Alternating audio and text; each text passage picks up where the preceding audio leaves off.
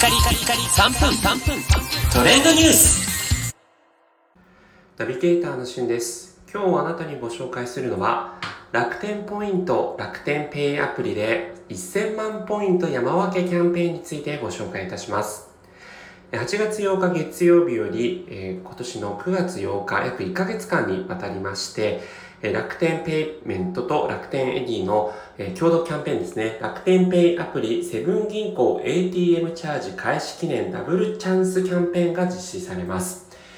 えー楽天アプリを通じてですね、セブン銀行 ATM で1000円以上のチャージをすると、全員に楽天ポイント1000万ポイントが山分けされるというキャンペーンが行われてるんですね。えー楽天ポイント、楽天ペイのですね、えチャージに関してはこれまでセブン銀行 ATM でできなかったんですが、まあ、それが、えできるようになるという開始キャンペーンになっておりまして、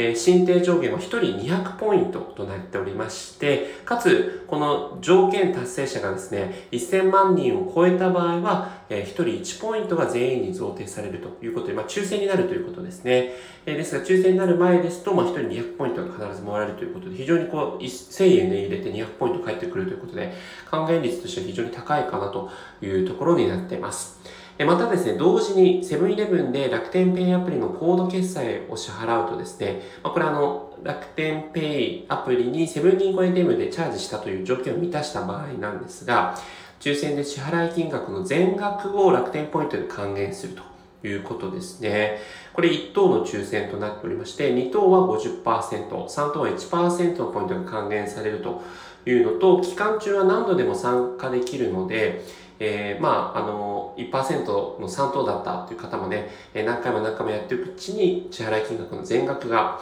還元される可能性もあります。で、この申請上限は期間中合計で10万ポイントということになりますので、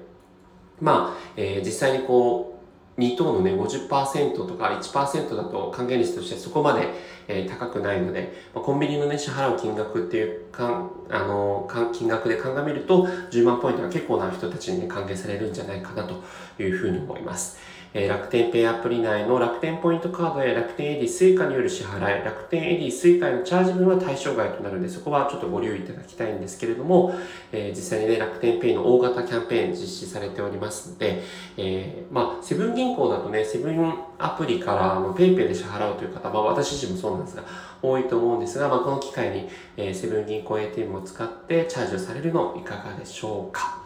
それではまたお会いしましょう。Have a nice day!